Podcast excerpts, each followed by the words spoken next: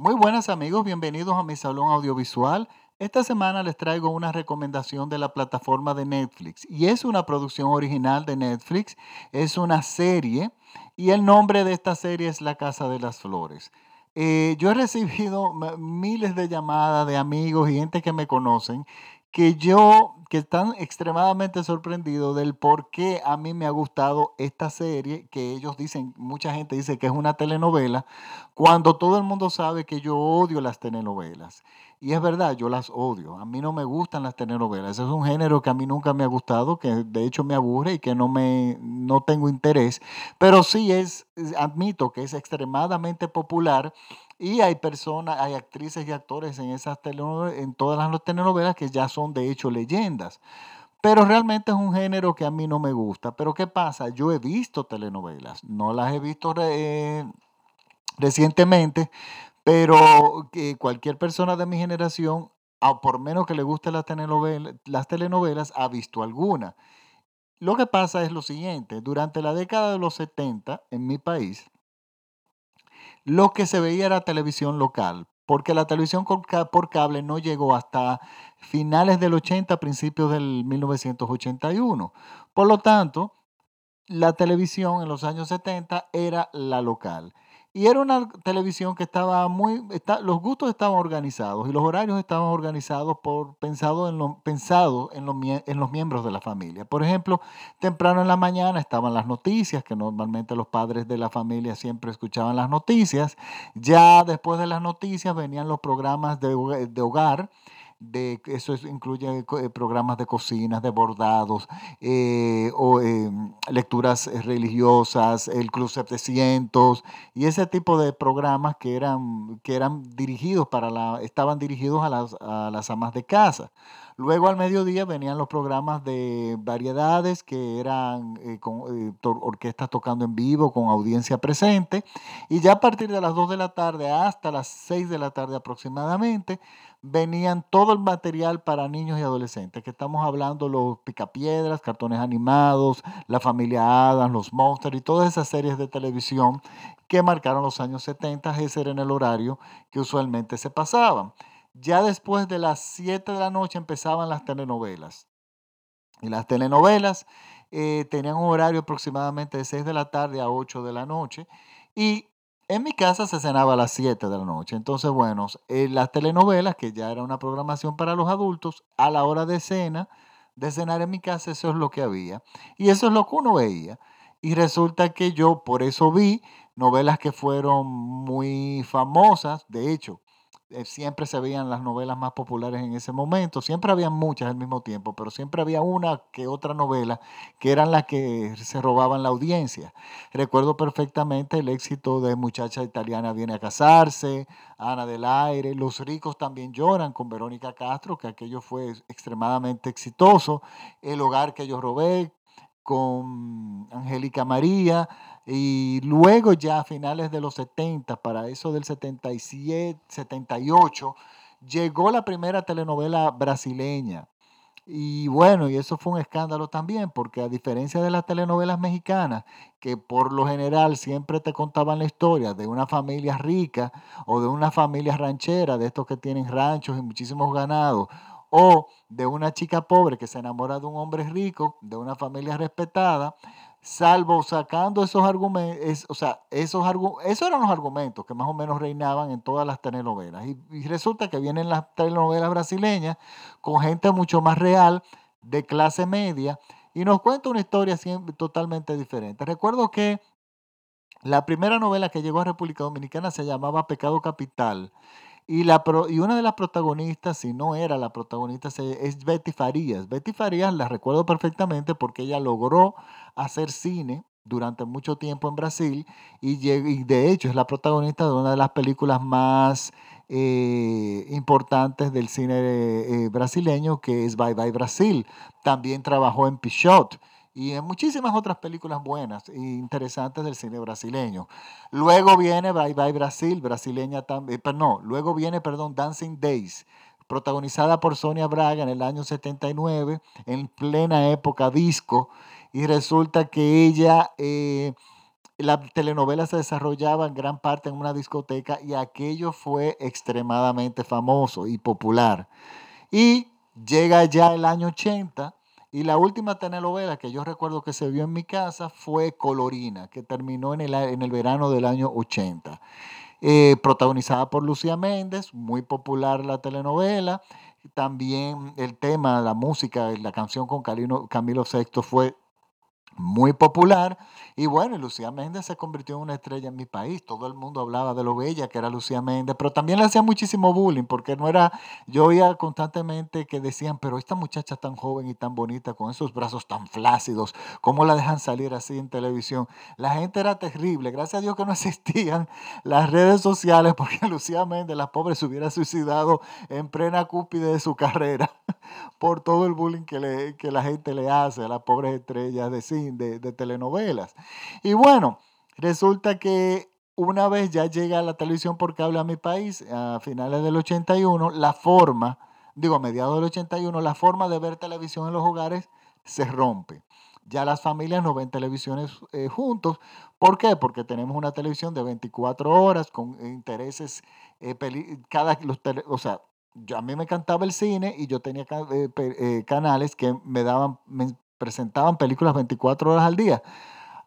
Yo quería estar el día entero en la televisión. Entonces, bueno, las familias empezaron a, comprar televisión, televisores. Recuerdo que la Sony Trinitron hizo mucho dinero en, en, esa época y todo el mundo, bueno, quería, ver su, quería tener su televisor. Y ya la forma de ver televisión en familia desapareció y por lo tanto yo nunca volví a ver una telenovela. Pero con lo que vi, me acuerdo, pero recuerdo perfectamente cuáles son todas las características y los personajes, cómo se desarrollan. Esta telenovela, o sea, La Casa de las Flores, no es una telenovela. Yo le diría que es una serie de televisión que, bueno, es una serie de televisión que parodia las telenovelas. Esta, esta serie no es una telenovela, aparenta serlo. Lo que hace es que se burla se, burla de una forma muy inteligente, con un humor negro exquisito, de lo que han sido los formatos de lo que han sido las telenovelas en México y en Latinoamérica toda la vida. Pero el director no solamente hace la burla, él tiene una segunda denuncia. Y para esto entonces tengo que hablarles del argumento. Miren, tenemos este argumento que es el mismo de cientos de telenovelas. Tenemos a la familia eh, a la familia de clase alta, muy reconocida, muy respetada, muy socialité, que sale en las revistas sociales, que, cuya matriarca es Verónica Castro, hay un patriarca, están los hijos, y ellos tienen como negocio, de, o sea, el, negocio que los... Eh, eh, que tiene una buena reputación de ellos es la famosa Casa de las Flores, un lugar donde se hacen arreglos exquisitos florales. Pero ¿qué pasa? Aquí es donde se torna diferente la telenovela. Tenemos todos esos personajes. Tenemos también la nana que cría a los niños, que es media regordeta, que siempre está en la casa, que es prácticamente otro miembro. Tenemos a la vecina chismosa. Tenemos el abogado que defiende los intereses de la familia y, y se encarga de mantener el apellido en alto de la familia, bla, bla, bla. Y bueno, la diferencia de esta serie, es lo que a mí me da muchísima risa, es que el dinero de esta familia no viene de la Casa de las Flores, del negocio de las flores, sino de un negocio paralelo que ellos tienen. Y ese negocio es un cabaret de transexuales, que es muy famoso, es muy popular y es el que genera el dinero para que la familia tengan el estatus de vida y el estándar de vida que ellos están acostumbrados a tener. ¿Qué pasa? Este cabaret es, es del patriarca de la familia, que está y está administrado por la, su amante. Y tenemos a, entonces, este señor que tiene sus dos familias, o sea, la casa grande, como ellos mismos le dicen, que es la, donde, la familia que él tiene con Verónica Castro, y la casa chica, que es la familia que él tiene con la administradora del cabaret. Entonces, ¿qué pasa? Tenemos a un personaje en el medio, que es interpretario, eh, que es el personaje interpretado por Paulina, ese famoso eh, bueno, un personaje que ha trascendido en las redes y se ha hecho extremadamente popular. Y resulta que este personaje tiene una, una característica y es que ella trabaja en el cabaret, pero su madre no lo sabe. Es prácticamente, eh, o sea, apoya, eh, es encubridora de la segunda vida del padre pero ella no le dice nada a la madre porque ella no quiere que su madre sufra. Y ella, ay, mi pobrecita madre, yo no puedo hacerla sufrir, ella no se puede enterar de eso, pero está muy clara de que el dinero de la familia viene de ese cabaret y ese que negocio hay que mantenerlo. Entonces, este director, con este humor negro, exquisito, exquisito, resulta que nos entrega una serie que es una parodia de humor negro sobre las telenovelas. Pero aparte de ser una parodia, esta, este, esta telenovela es una gran crítica, o esta serie, muy fuerte a ciertos aspectos culturales de la cultura mexicana, y no solamente mexicana, de la América Latina, porque en mi país es exactamente igual. Y es este aspecto. Las cosas pueden pasar, moralmente pueden ser totalmente reprochables, pero el problema no es la moralidad de la acción, sino el problema es que, que no se sepa. O sea, tú puedes hacer lo que quieres, llevar la vida que quieres, pero lo importante es que no se sepa. Entonces esta familia se rige y existe por el que dirán, y, si, y es extremadamente disfuncional. Tenemos, por ejemplo, a un hijo que es gay, que cuando le dice que es gay a la mamá, a la madre, la madre lo que hace inmediatamente es como armarle una boda y lo obliga a que él se comprometa con su novia, a sabiendo que él le ha dicho que es gay. Pero la novia también sabe que es gay. Pero el asunto es que mientras no se diga no hay problema. Y mientras eso no salga a la luz pública no hay problema. El problema no es el cabaret, sino que se sepa que yo tenga en el cabaret. Y estamos enfrente a una familia que es capaz de cualquier cosa para mantener el nombre de la familia. Y estamos hablando que eso significa para que los escándalos no salgan a flote, que ellos están dispuestos a chantajear, extorsión, de repente están dispuestos a matar, a llevar a la cárcel a personas. O sea, estamos hablando de que existen y viven por lo que dice prácticamente cada canción mexicana. Yo me puse a estudiar, eh, eh, hice un ejercicio y me metí a escuchar muchas canciones de América Latina entera, porque muchísimos incluso de mi país también hay. Y en algún momento, en algunas dos o tres canciones de algún cantante dicen en un momento, a mí no me importa lo que diga la gente, a mí no me importa lo que la gente diga, o la gente va a hablar, por eso yo no hago esto, y la gente anda diciendo, y a quién le importa lo que yo haga, a quién le importa lo que yo diga, y entonces se andan diciendo por ahí, y esa obsesión que tiene el latino de lo que va a decir el otro, de lo que está diciendo el otro, es una cosa que es ridícula. Y, y yo sé por qué es ridículo, lo que pasa es que uno se acostumbra a escuchar este tipo de cosas, pero el simple hecho de que estén una gran cantidad de canciones significa que es un ente viviente en la cultura mexicana, la, la, cultura latinoamericana, latinoamericana, donde el que diga el otro, aunque viva a 500 kilómetros de distancia y tú no tengas ningún tipo de relación con esa persona en tu vida, a ti te quita el sueño. Entonces, eh, recuerdo, eh, y esta anécdota, esto me llega a la cabeza, le voy a hacer una anécdota que una vez yo fui a cenar con una amiga, de esas amigas que no se callan nunca, y tenía yo en ese momento una visita a un amigo de Francia, un francés, que hablaba muy bien español, pero eh, había crecido en París y, educado, se había educado en París. Y esta chica, de entre todos los kilómetros de letras, de palabras que nos, que nos brindó en una sola noche, porque no, eh, fue una cosa increíble, ella hablaba constantemente de lo que dirán, de lo que la gente dice, y, de la, y, duro, y, era cíclica, o sea, era, era constante hablando de eso. ¿Qué pasa? El amigo mío, después de que terminamos la cena, me dice, oye, ¿te puedo hacer una pregunta? ¿Ella es realeza o ella es una persona de una gran importancia política en tu país, hija de un presidente de repente. Digo yo, no, no, no, porque entonces dice él, pero es que yo no entiendo por qué ella hablaba tanto de lo que diga a la gente. Y es que en muchísimos países eso no le cabe en la cabeza.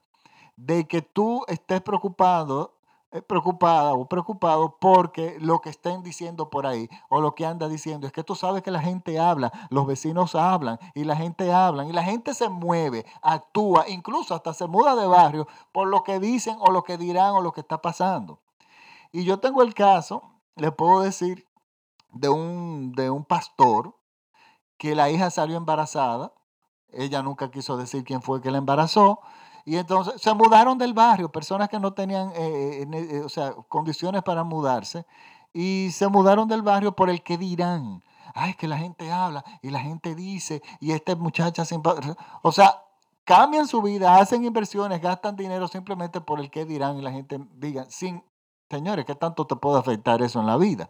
Y este director se burla de esta, de esta situación que la vemos constantemente en todas las novelas y en todas las canciones también la gente anda diciendo, es importante que nos digan el apellido de la familia, ¿entiendes? Incluso cultural, todos los aspectos que son locuras culturales de nosotros salen en esta serie. Por ejemplo, en la peor situación económica que ella tiene, que la familia tiene, ella decide vender una propiedad para hacer una fiesta, para invitar a los medios sociales, para que ellos tener vigencia en los medios sociales todavía.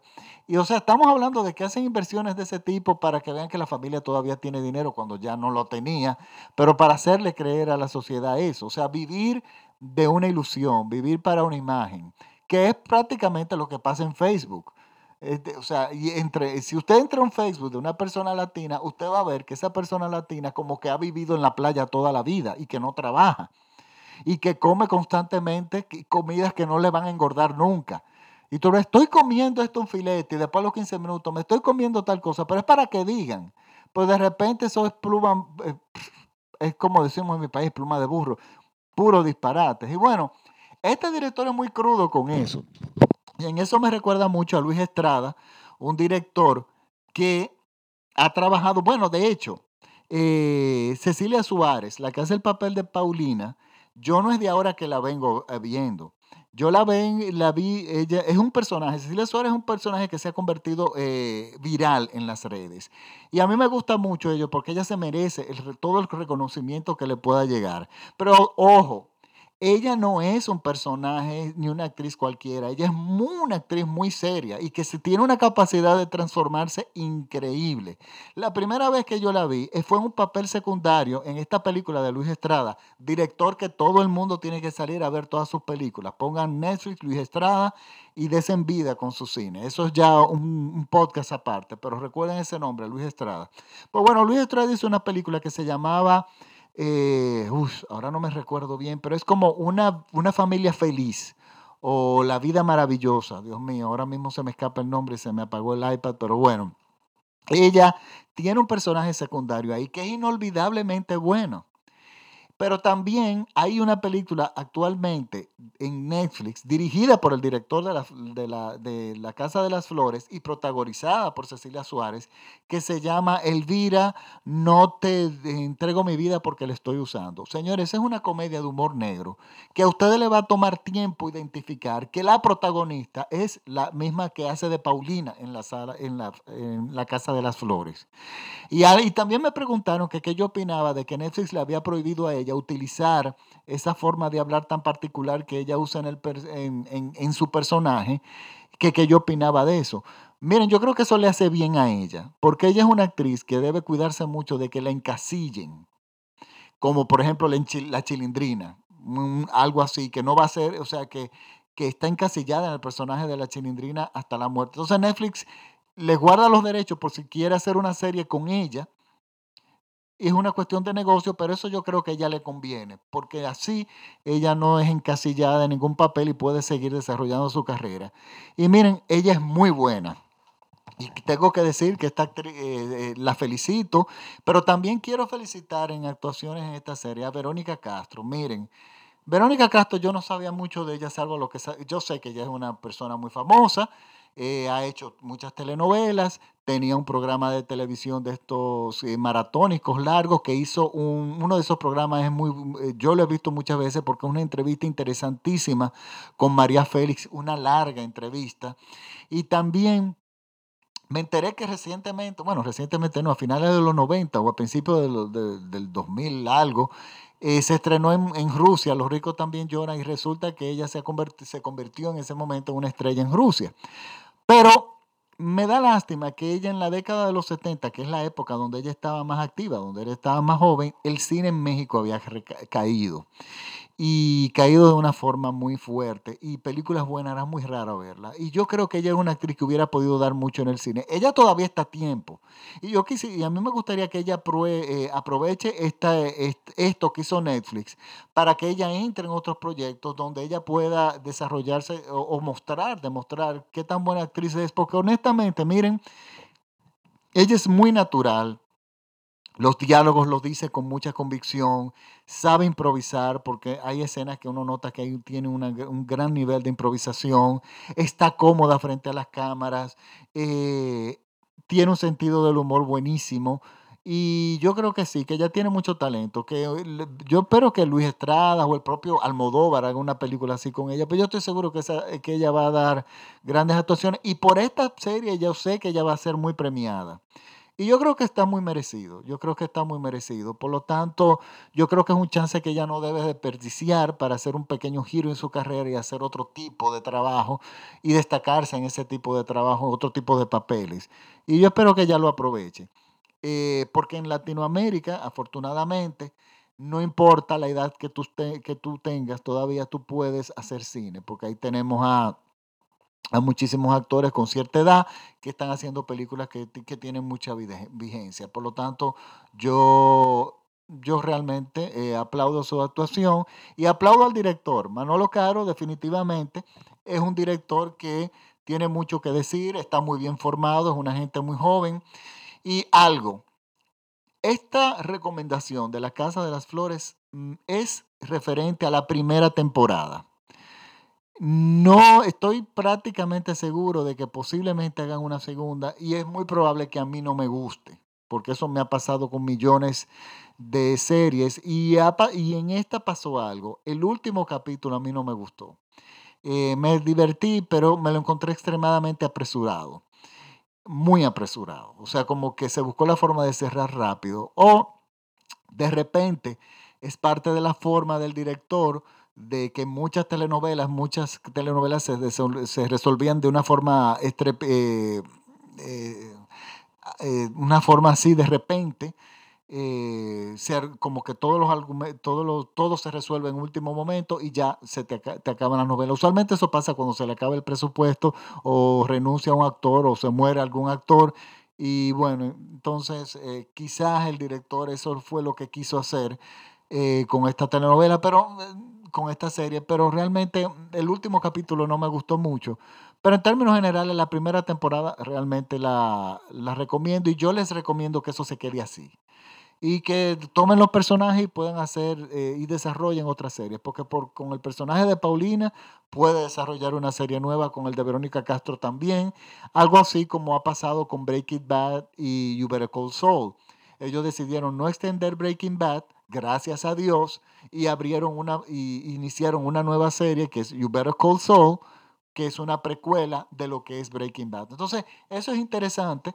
Eh, hay muchos giros, simplemente te tienes que buscar buenos guionistas y ellos buscan la, estoy seguro que buscan la solución. Bueno, chicos, eh, amigos, me, muchas gracias por la sintonía.